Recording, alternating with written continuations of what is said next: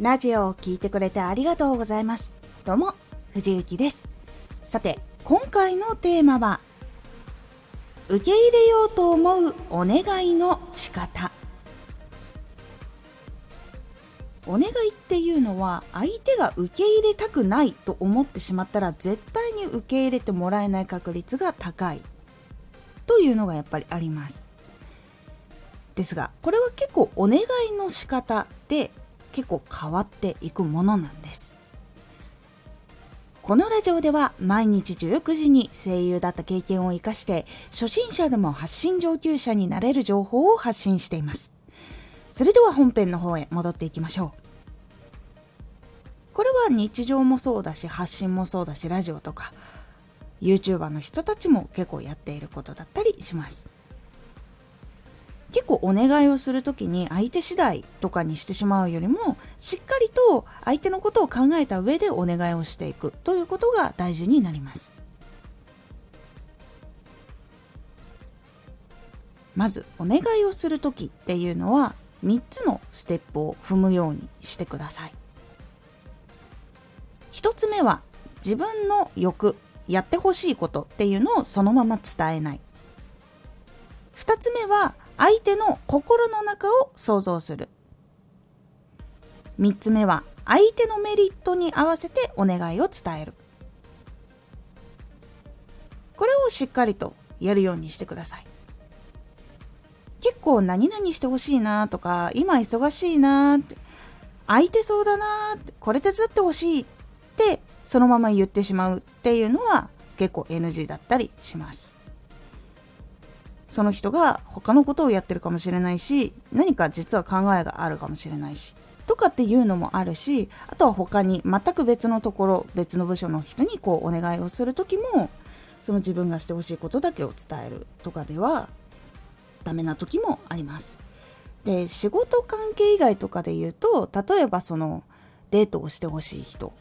を見つけたとしてそのままデートしてください言うと断られる可能性が高い。これと同じようなことになります。その時にまず自分がこういうことを叶えたい達成したいしてほしいっていうことをまずそのまま伝えない絶対口に出さないっていうワンステップを踏みます。でやってほしいなって思うこと。じゃあそれをそのまま相手に伝えたら相手は心の中で何を思うだろうかっていうのを次考えます。例えば自分もいろんな仕事をやっていてそれをやる暇がないんだけどなとかあとはデートの時とかも初めて会った人とかあんまり会ったことがないとか関わりがない人とかだったらちょっと言いきづらいなとかもっとこう素直な反応とかで考えても全然大丈夫です。で相手は何が嫌かなとか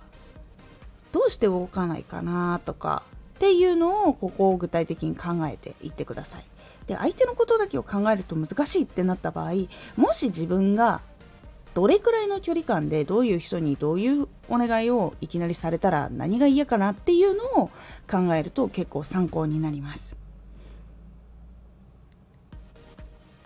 実はちょっと前まで仕事がバーって立て込んでて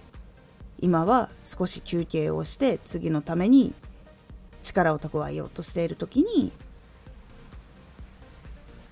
君暇でしょ？これをやってほしいとかって言われたら絶対嫌だとかって思う時あると思います。この一つの言葉例えばその先ほどの「君暇でしょ?」ってその暇と見えるかもしれないけど別のことをしていたりとかそういう決めつけが嫌だとかそういうのがいろいろあると思いますなのでどの言葉が来ると嫌だとかどういうお願いは嫌だとかそういうのを想像してみてくださいでその時にどういう気持ちが動いているのかっていうのを想像するっていうのが大事になるのがこの2つの2つ目のステップのところになります。ではなんで腰が重いのかとか何で心が動かないのかっていうのが分かったとしましょう。そしたら3つ目相手のメリットに合わせてお願いを伝える。っていうところが大事になります。例えば仕事とかの場合だったらこれをすることで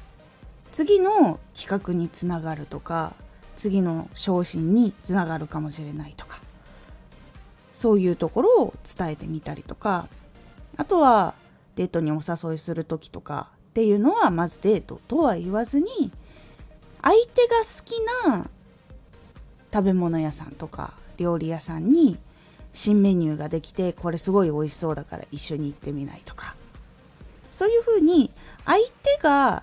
言っても損をしないことを言うっていうのが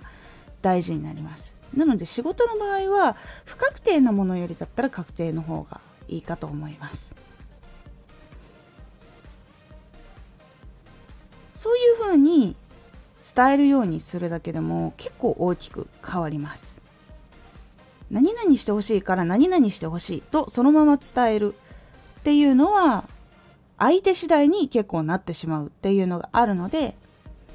相手が何をされると嫌だなとかどういうことをついてはないなっていうことをしっかりと踏まえた上でじゃあその人が動きたくなるとか楽しくなるとかもっと前向きになることとかって何だろうっていうのをしっかりと考えてそのメリットをプラスしてお願いをする。という流れでしっかりやっていくのが大事になります。これも初めはしっかり手順通りに123のステップを踏んでお話をする。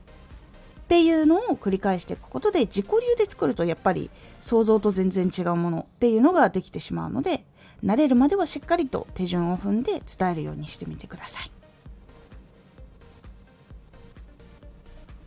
この123のステップを踏んで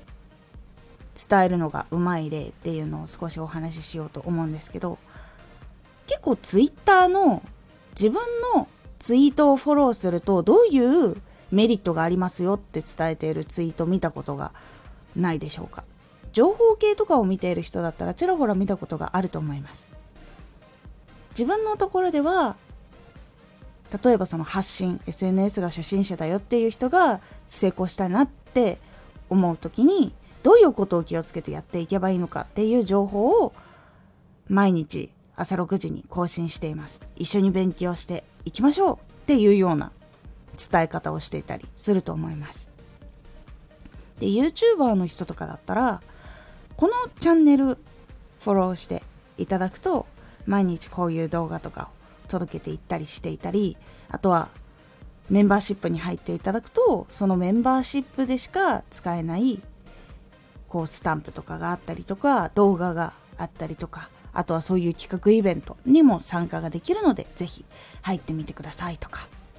結構こういう風に伝えていることが多かったりします。これもフォローをしてほしいっ